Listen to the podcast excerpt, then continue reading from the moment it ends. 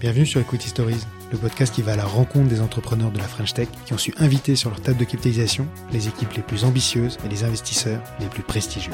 Pour cette première saison, nous allons inviter 10 fondateurs et fondatrices qui ont su faire de l'action à salarié un pilier fort de leur culture d'entreprise. AB Open Classroom, Sending Blue et bien d'autres encore partageons leur vision du sujet, leur expérience et conseils pour vous aider à embrasser vous-même avec succès l'action à salarié.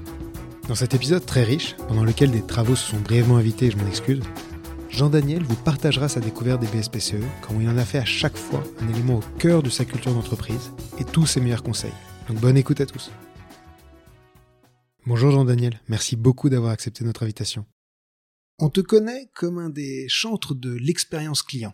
Tu as, dans ta première aventure, révolutionné un marché en venant pas foncièrement avec un nouveau produit ou un nouveau service, mais avant tout une nouvelle expérience dans un acte quasi quotidien et banal pour beaucoup de Français qui était l'acte d'achat de billets de train. C'était Cap Train Train que tu as lancé en 2009. Tu avais déjà à l'époque euh, levé auprès de Xavier Niel, euh, il y avait Daphne à l'époque. Ah non, Daphne n'existait pas même. Daphne n'existait pas. On a levé auprès d'Index. D'Index euh, déjà. Ouais. ouais. CMCIC Capital Privé. Ouais. Et Alven. Et un certain nombre de business angels.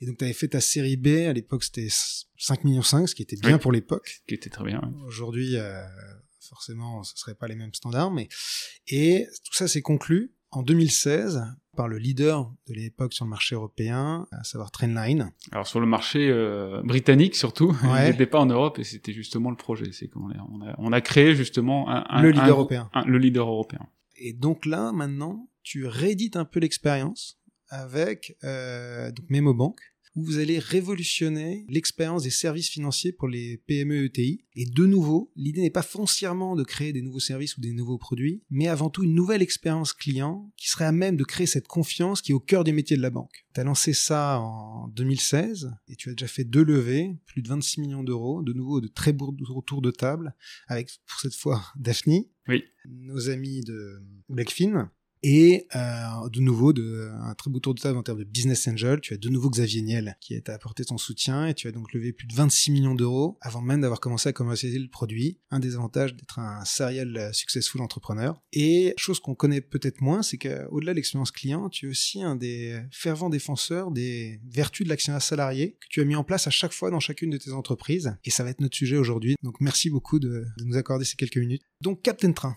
2009, les BSPCE sont pas encore aussi connus qu'aujourd'hui et néanmoins, tu décides de mettre en place un plan de BSPCE à l'attention de tous les collaborateurs de Captain Train. Tu reviens un peu pour nous euh, sur cette première expérience? Alors, on a fait notre premier tour, nous, en 2011-2012, début 2012 de mémoire. Et euh, à vrai dire, c'était tout nouveau pour nous. Hein. On a fait notre première levée, euh, c'était euh, 1 million 3, je crois à l'époque, de, de, de, série A. Hein. On avait commencé à vendre hein, déjà, et c'était tout nouveau pour nous. On découvrait ce monde des, des VC, on découvrait euh, comment ça fonctionnait, les pactes d'actionnaires. Et effectivement, euh, dans, je, je, pense que même à l'époque, on n'y avait pas, on ne connaissait pas du tout ce système-là. Et je pense que c'est Index à l'époque ou CMCIC qui avait mis en place un pool parce que pour eux c'était logique en fait. Sur okay. de mettre un pool dans, dans, dans, dans, la table de capitalisation, un pool de BSPCE à destination, euh, d'ailleurs de nous hein, en tant que fondateurs ou des, des, des salariés. Alors peut-être un mot sur les, les pools pour ceux qui ne connaîtraient pas le, le concept, c'est cette poche que tu vas, avec lequel tu vas sur, mettre d'accord avec les investisseurs, pouvoir attribuer un certain nombre de BSPCE, options, actions gratuites à des salariés, donc un pool qui va venir diluer les investisseurs existants et les fondateurs, et d'un accord commun euh, en termes de quantité, euh, et euh, ça permet ainsi au, à la société d'attribuer ces BSPCE à l'intérieur de ce pool, pool qui peut être renouvelé à chaque nouveau tour de financement et tout ça. Voilà, et, euh, ce pool généralement sert à deux choses, soit à reluer les fondateurs sur des généralement des critères de performance parce que une euh, levée de fonds ça, ça dilue forcément et donc on perd on perd de la place au, au, au capital mais euh, les, euh, les investisseurs sont souvent euh, d'accord sur des critères de performance pour euh, redonner de la place dans le capital aux, aux fondateurs pour les motiver. C'est un peu la même chose du côté salarié généralement les dirigeants d'entreprise ont la main du coup sur cet ensemble de, de, bons qui sont disponibles pour les distribuer un peu de manière discrétionnaire aux salariés et donc charge aux dirigeants de mettre en place une politique pour les distribuer. Et donc, on, au début, on comprenait pas vraiment ce que c'était. On s'est un peu renseigné, on s'est mis. Alors, c'était aussi une époque où il y avait pas mal de mouvements aussi euh, sur le plan légal par rapport à par rapport à ces à ces, à ces mécanismes. Il y avait aussi les actions gratuites à l'époque. Il y avait eu l'affaire Gaune euh, qui avait euh, qui avait fait que les actions gratuites qui étaient euh, taxées normalement se sont d'un coup euh, retrouvées très très taxées. Notamment lors de l'attribution avant même qu'il y ait un quelconque gain pour le salarié.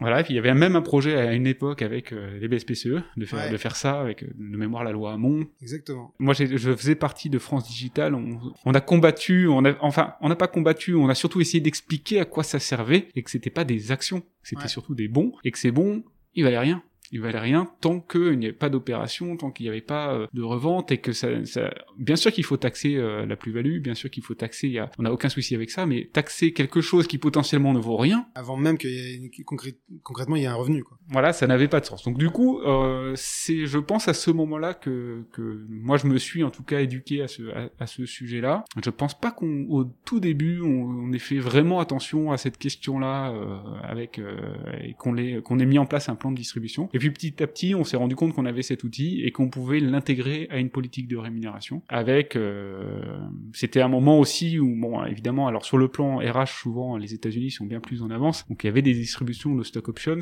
euh, qui sont pas exactement le même mécanisme, mais qui sont qui, qui sont pas loin. Et on avait, on voyait ces histoires de stock options, de, de rachat de boîtes et à quel point avec l'argent généralement généré, ça recréait d'autres d'autres startups et euh, à quel point ça pouvait être intéressant pour pour tout le monde d'utiliser ces bons à la fois pour l'entreprise pour motiver tout le monde, pour mettre tout le monde dans le même bateau et euh, pour bah, d'un point de vue financier pur pour tous les salariés pour qu'ils puissent euh, avoir un gain significatif qui soit en rapport avec l'effort qu'ils avaient fourni, l'innovation qu'ils avaient mis dans le, dans, dans, le projet, dans leur travail, et qu'ils puissent derrière aussi recréer leurs propres aventures ou investir tout simplement ça, c'est ça qui fait le l'essence, quoi, le carburant d'un écosystème. Et donc, c'est très bénéfique. Et donc voilà, on a, on, a, on a, commencé à y réfléchir à ce moment-là, je pense. Euh, c'est marrant que tu parles d'Index, parce qu'Index, je pense que c'est un des fonds qui est un des grands évangélistes de la cause de, de l'actionnaire salarié. Ils ont fait des super guides d'ailleurs qui euh, permettent, qui sont très bien faits, un site internet qui permet de simuler euh, euh différentes règles d'attribution et autres. Et donc c'est eux qui t'en parlent, et toi tu décides bah, finalement d'en attribuer à tout le monde ou quasiment à tout le monde assez rapidement. Oui, alors on avait une politique salariale qui était euh, très uniforme à l'époque, très euh, très utopiste, on va dire. Euh, et on a commencé à mettre, en... alors je me rappelle plus exactement, hein, pour être très honnête, ça, ça, commence à faire dix ans, donc je me rappelle plus exactement de tous les détails, mais euh, on a commencé à mettre en place euh, déjà une grille salariale. Ouais. chose qui n'était pas chose courante en fait. Hein. Et on s'est en fait de manière générale, on s'est intéressé à cette question de la rémunération et comment on faisait une rémunération juste. On commençait à avoir aussi des, des, des startups aux US notamment qui commençaient à s'intéresser à la question. Euh, de mémoire, il y a des euh, buffers, des, des, des, entreprises comme ça qui euh, même publiquement publiaient les grilles de salaire et les salaires. Alors en France, on peut pas on peut pas faire ça, mais on s'est du coup penché sur cette question de comment on fait un comment on fait tout simplement un système sans vouloir tout réinventer non plus, mais comment on fait un système qui soit lisible, qui soit clair pour tout le monde et qui euh, rétribue la performance et l'implication de tout le monde dans, dans, le projet. Et donc il y a deux bras pour euh, pour ça ou deux jambes, c'est euh, le salaire et cet, cet outil qu'on a à notre disposition dans les dans les startups, les bons, les BSPCE. Donc on a essayé d'utiliser les deux de manière à faire quelque chose de, quelque chose de cohérent. La, la beauté de ton histoire, c'est que assez rapidement, les salariés de Captain Train ont eu cette opportunité d'exercer et vendre leur BSPCE à la suite du rachat par Trainline alors au bout de quelques années quand même, puisqu'on a commencé à les distribuer vers 2012, je pense, et qu'on a revendu en 2016. Mais à l'époque, c'était c'était quelque chose qui n'était pas compris, connu. Euh, et euh, nous, en fait, on avait notre politique, en gros, on l'a mis en place, et du coup, c'était mécanique. C'est-à-dire qu'on avait, alors je me rappelle plus exactement des, des, déclencheurs, il y avait un déclencheur à l'arrivée, puis des déclencheurs ensuite euh, certainement sur des passages de paliers dans la grille, et on, on, on distribuait, euh, on distribuait ces bons, mais on les distribuait de manière mécanique, on essayait d'expliquer aussi de temps en temps, on communiquait quand même sur ce qu'étaient euh, ces, ces bons, mais globalement, je crois que la plupart hein, des employés signaient sans vraiment comprendre ou alors en comprenant le moment au moment où on leur expliquait mais, euh, euh, un mois après c'est c'est un peu c'est un peu oublié et euh, on a eu un employé qui avait qui c'est je crois qu'on a eu un seul employé qui avant d'arriver chez nous ah a dit c'est quoi mon package de, de, de stock? D'accord, il revenait des États-Unis lui. Et il avait cette il avait cette conscience là effectivement et mais mais aucun autre n'avait discuté en fait ce, ce, ce paquet. C'est vrai qu'en France, on aime souvent à dire que lors des entretiens, même en start-up, on va, les salariés posent plutôt des questions sur les tickets resto, alors maintenant je devrais dire les, cartes Swile, euh, plus que sur les VSPCE. Mais comme tu nous en parleras peut-être un peu plus tard, là maintenant chez Margot Bank, c'est probablement une autre histoire. Alors, on n'a jamais eu vraiment, du coup, en mettant en place une, politique de rémunération claire, on n'a jamais eu vraiment de discussion, du coup. C'est l'intérêt d'une bonne euh, politique de rémunération, c'est qu'on n'est plus à négocier. Il n'y a plus de négociation, on sort la négociation du jeu. La négociation, elle est, la discussion, elle est sur, la, sur le système. Euh, Est-ce que, en gros, en tant qu'employé, tu adhères à ce système-là? Est-ce que tu viens avec nous euh, et tu rejoins et tu rejoins entièrement le, le travail de l'équipe et le, et le système en place? Ou euh, est-ce que euh, bah t'es pas t'es pas dedans et dans ce cas-là bah tu viens pas avec nous quoi tout simplement. Donc du coup il y a plus de négociation c'est on passe des paliers. Est-ce qu'on est d'accord sur euh, l'objectivité en gros de, de, ces passages de paliers? Mais euh, derrière il y a pas de négo quoi. Si, soit on passe soit on passe pas. C'est vrai que c'est ce que tu dis est très important parce que ça permet vraiment d'éviter cette culture parfois du clientélisme quand on cède un peu à chaque fois aux, différents candidats qui peuvent venir.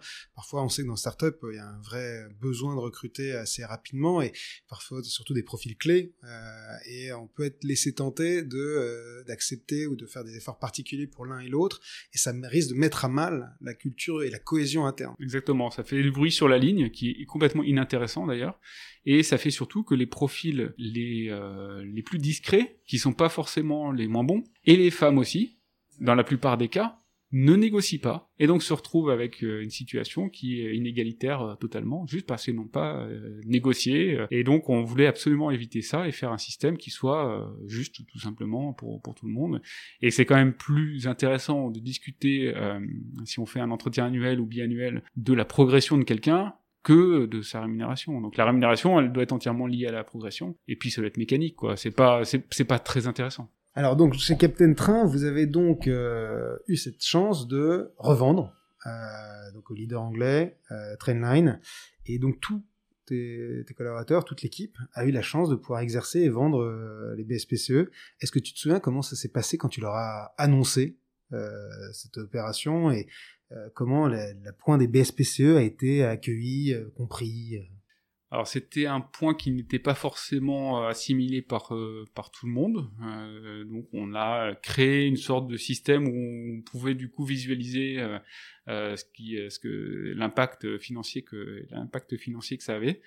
Et du coup, euh, tout le monde a compris, bon, bah, évidemment, et tout le monde a, tout le monde s'est mis à poser des questions euh, et à bien comprendre, à bien comprendre le système. Je pense que certains étaient ravis de savoir qu'ils avaient signé un document euh, qui, qui, qui amenait ça. Et puis après, c'était oublié l'existence pour certains, non? Oui, oui, certains avaient complètement oublié l'existence de ça. C'est vrai qu'on a plutôt tendance à faire attention à, à la politique, au salaire qu'on reçoit, hein, et ça c'est important. Hein, c'est-à-dire que c'est vraiment euh, aussi, ça fait partie de la politique salariale, c'est-à-dire de dire la rémunération euh, tous les mois, elle doit aussi, euh, à un moment, il faut être dans une sécurité psychologique et il faut que cette rémunération, elle corresponde au travail fait. Donc le but, c'est pas de dire euh, je paye tout le monde en gros au SMIC et puis je leur plein de bons. Quoi. Ça, ça, ça, fonctionne pas en tout cas pour nous.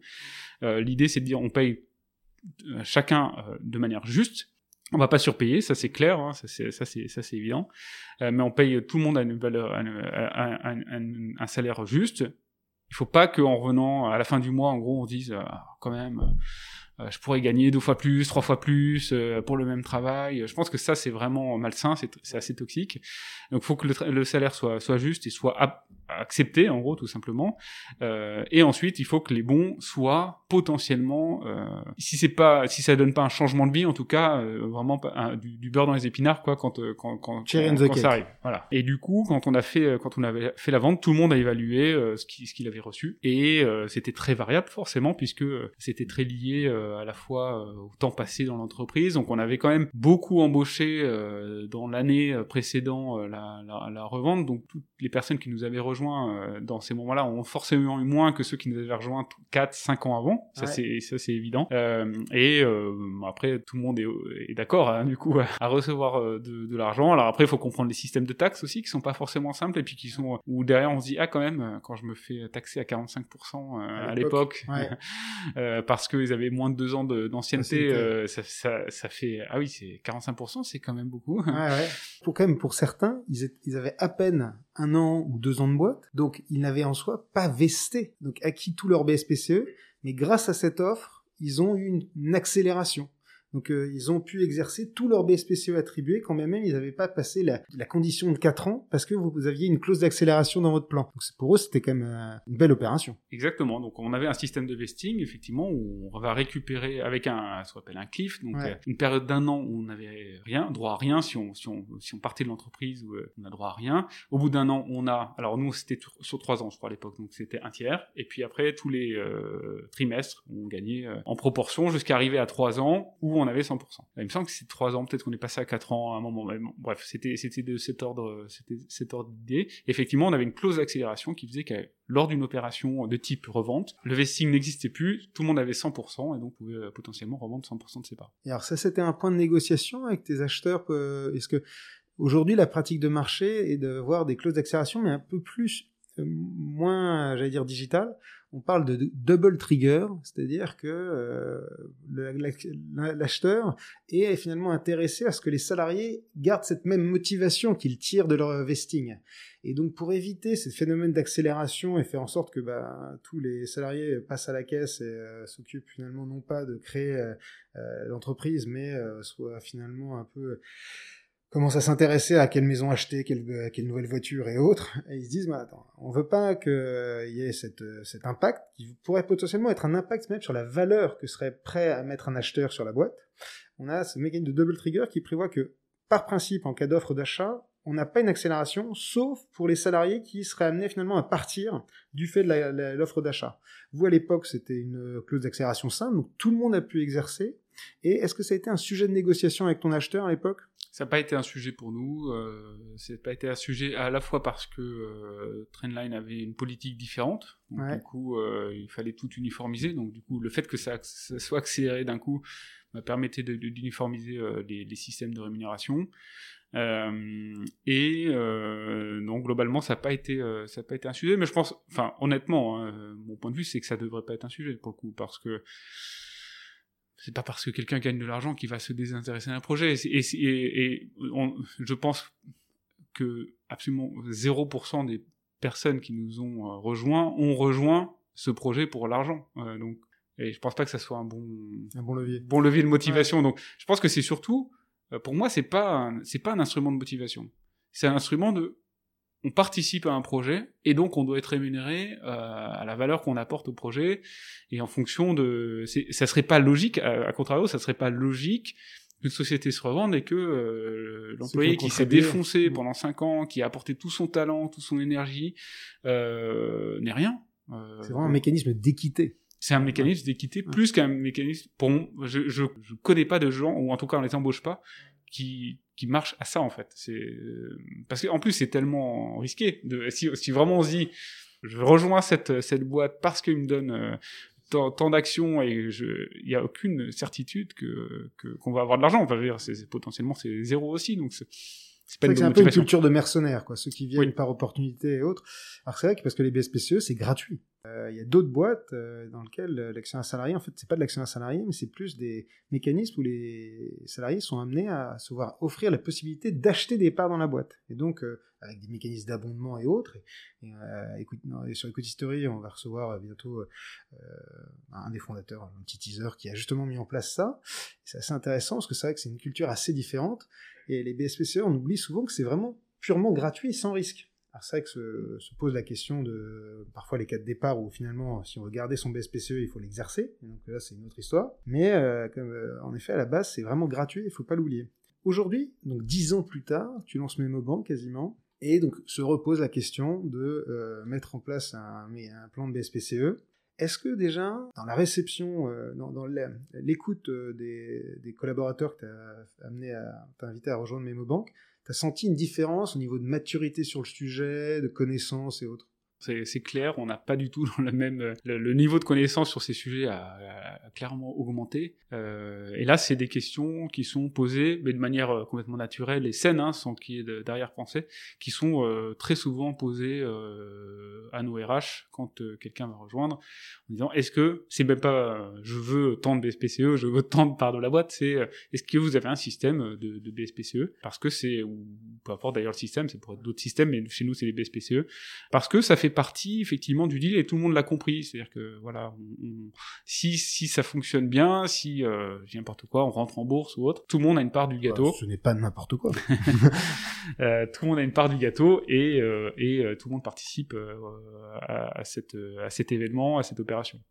Et donc là aujourd'hui, donc est-ce que tu as finalement avec le recul retravaillé un peu ton plan, tu l'as affiné, tu l'as mieux designé. Est-ce que t'as, voilà, qu'est-ce que tu as mis en place en plus ou en mieux par rapport à l'expérience Captain Train? On n'a pas changé grand-chose, mais là, on est en train de, de, changer un peu la façon dont on gère notamment la, la période d'exercice. Parce que quand on part d'une entreprise, souvent, et d'ailleurs on peut partir en très bon terme d'une entreprise, souvent la norme, je crois que c'est ça d'ailleurs dans, dans, les documents du Galion ou autre, c'est 90 jours. Donc on a, on part de l'entreprise et ensuite on a 90 jours pour acheter ses actions. Et quand on est un employé qui a rejoint tout au départ, ça peut représenter une somme d'argent énorme parce qu'en fait, euh, bah, nous par exemple, on est parti avec des valorisations assez élevées parce qu'on a levé beaucoup. Donc tout de suite, s'il faut sortir euh, même 10 000 euros, 50 000 euros, parfois 150 000 euros, bah, c'est impossible en fait. Faut aller voir sa banque, euh, sa banque va dire, la banque va dire mais c'est quoi des BSPCE Donc c'est très compliqué. Ou alors faut avoir de la famille qui est capable de, de, de, prendre le risque parce que là on commence à prendre un risque, c'est-à-dire que là c'est plus gratuit, il faut payer et euh, potentiellement on, va on va mettre ces 100 000 euros ou ces 10 000 euros et on aura zéro à la fin.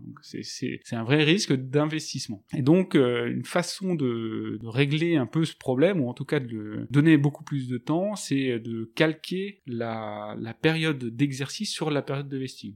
Si j'ai euh, vesté un an, parce que c'est la première, euh, c'est le, premier jalon, ben, je vais avoir un an pour derrière exercer. Donc là, on n'est plus dans les 90 jours. Un an, ça donne quand même beaucoup plus de temps pour s'organiser, trouver, trouver des solutions pour, pour acheter. Et si on est resté 4 ans, 5 ans, bah, on a autant de temps pour exercer derrière, euh, avec une certaine limite évidemment. Euh, et ça, ça nous paraît plus généreux déjà et plus euh, juste tout simplement par rapport à des personnes qui se sont impliquées. On est dans des projets où c'est vrai que c'est des entreprises qui évoluent très vite et parfois, on a des, des personnes qui euh, se plaisent énormément quand le projet est en train de se créer, quand on est 5, 10, qui se plaisent beaucoup moins quand on est 50 ou 100, parce que c'est pas leur truc, parce qu'il peut y avoir des milliers de raisons. C'est pas pour ça qu'on est fâché, c'est pas pour ça qu'on se dit que la personne a fait un mauvais travail. Et donc, c'est injuste de se dire, euh, en fait, bah ouais, je vais partir, mais moi, j'ai pas les moyens d'acheter euh, des actions d'un projet auquel je crois, auquel j'ai participé. Donc, ça nous paraît plus juste de redonner euh, justement plus de temps à la, à la, personne. Voilà. Donc ça, c'est ce qu'on est en train de construire dans, dans notre plan actuellement. Ah, c'est top, ça c'est une belle innovation. C'est vrai qu'il euh, y a quelques boîtes aux États-Unis qui ont commencé à essayer de traiter ce problème des, des justement de fenêtres d'exercice post-départ. En France, je crois que c'est euh, un des premiers plans que je vois euh, de la sorte, avec celui des Quifi. Mais c'est vrai que c'est, ça semble être un juste équilibre, et nous, on y, on y croit pas mal. Aujourd'hui, là, clairement, la norme, comme tu le disais, c'est celle du galion, voire, voire zéro jour. C'est souvent mal anticipé aujourd'hui, le départ, dans beaucoup de plans qu'on voit, alors que finalement, plus tu l'anticipes, mieux tu peux offrir des solutions équitables euh, dans ce genre de situation.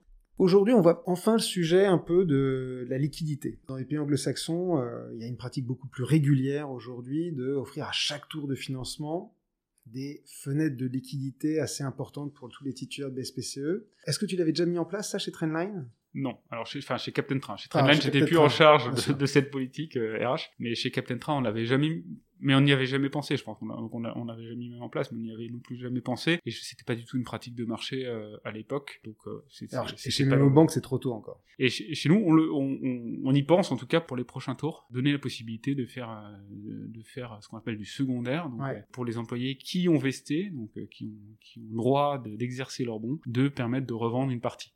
Quand tu vois évoluer un peu ce sujet en termes de pratique dans le marché, dans l'écosystème français, peut-être avec ton regard d'ancien euh, dirigeant de France Digital, parce que euh, vous êtes un peu euh, les évangélistes sur les bonnes pratiques au sein de l'écosystème, comment tu vois évoluer les choses là-dessus? Parce que c'est vrai que les equistories aujourd'hui des startups sont de plus en plus longues.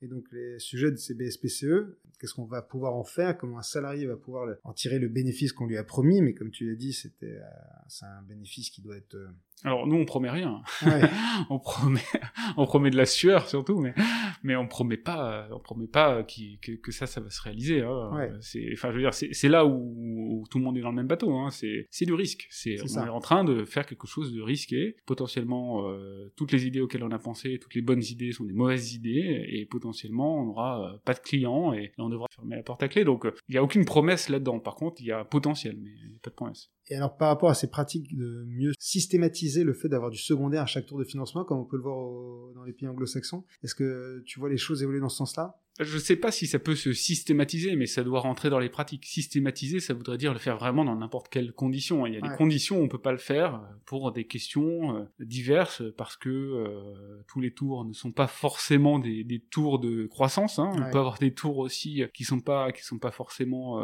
dans des situations bonnes. On peut avoir des investisseurs qui refusent. Alors bon après, il faut se poser la question de l'investisseur, mais on peut avoir des investisseurs qui, qui refusent ça. On peut avoir des politiques à un moment donné qui euh, disent euh, non, je ne peux pas le faire pour diverses raisons. Bref, il peut y avoir plein de cas où ça potentiellement euh, ça serait ça peut ne pas se faire. Mais par contre, dans la majorité des cas, effectivement, ça devrait pouvoir commencer à être être en tout cas pensé et réfléchi à, chaque tour. De plus en plus le font. Hein. On n'est pas du tout les seuls à, à, y penser. Et après, il faut aussi que ça soit intéressant pour le porteur de bons. Donc si si on, si on a des bons, mais que la valorisation, par exemple, de ces bons n'a augmenté que de 30%, que derrière, sachant qu'on va se faire taxer à 30% aussi mm. euh, minimum. Bon bah il faut y réfléchir. Donc mm. c'est pas forcément non plus bon pour euh, l'acheteur euh, et même enfin pardon pour le vendeur. Donc D'autant que souvent, dans ce genre de situation, il y a des décodes qui sont appliqués, justement, en contrepartie de cette liquidité qu'on offre. Alors c'est surtout en contrepartie généralement de la qualité de l'action. Et c'est souvent que ces actions sont des actions ordinaires à comparer à des actions de préférence, de préférence par exemple, qui, qui, sont, qui sont plutôt utilisées pour, par les investisseurs. Euh, et donc l'action ordinaire vaut moins mécaniquement qu'une action de préférence.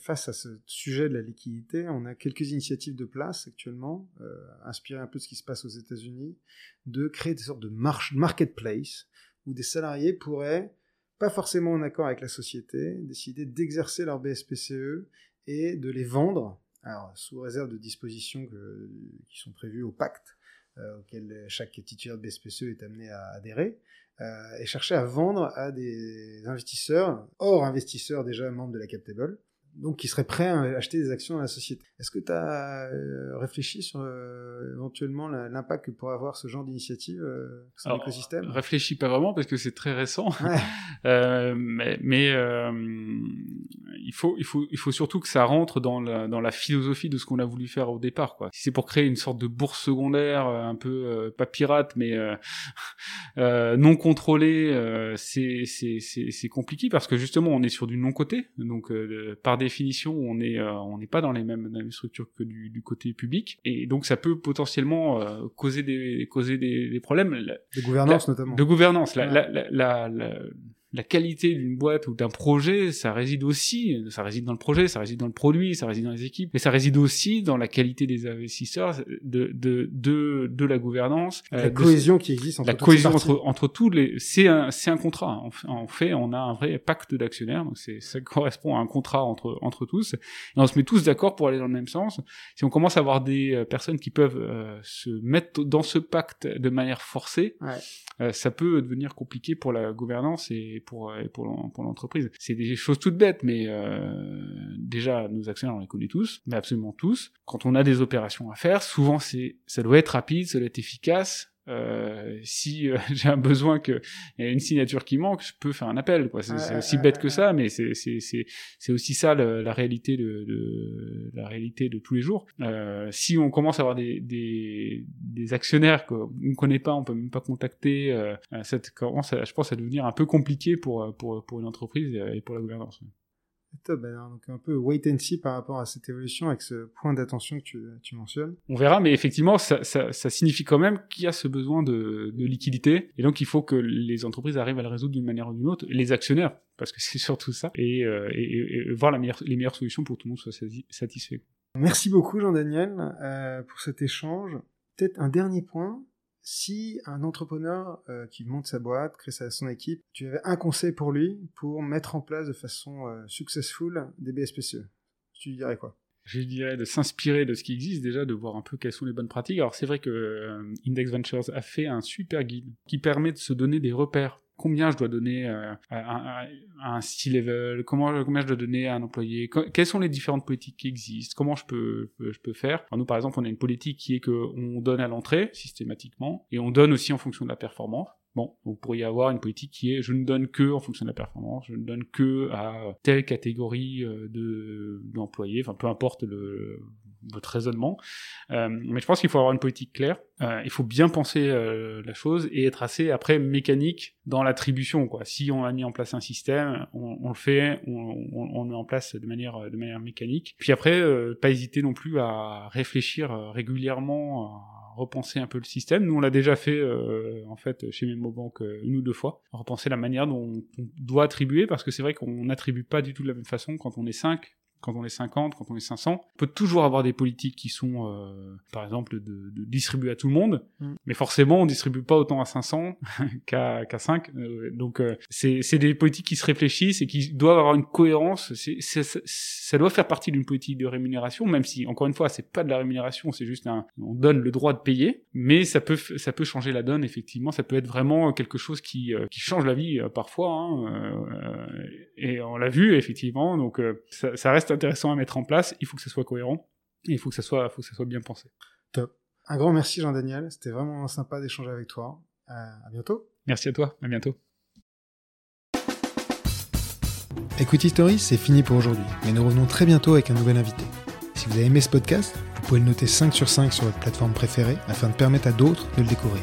N'hésitez pas à nous faire remonter des commentaires ou toute demande particulière sur ce que vous aimeriez entendre dans le podcast. On fera tout notre possible pour y répondre. Et puis, si vous aussi vous souhaitez offrir la meilleure expérience d'actionnaire salarié à vos équipes, je vous donne rendez-vous sur equify.eu. À très vite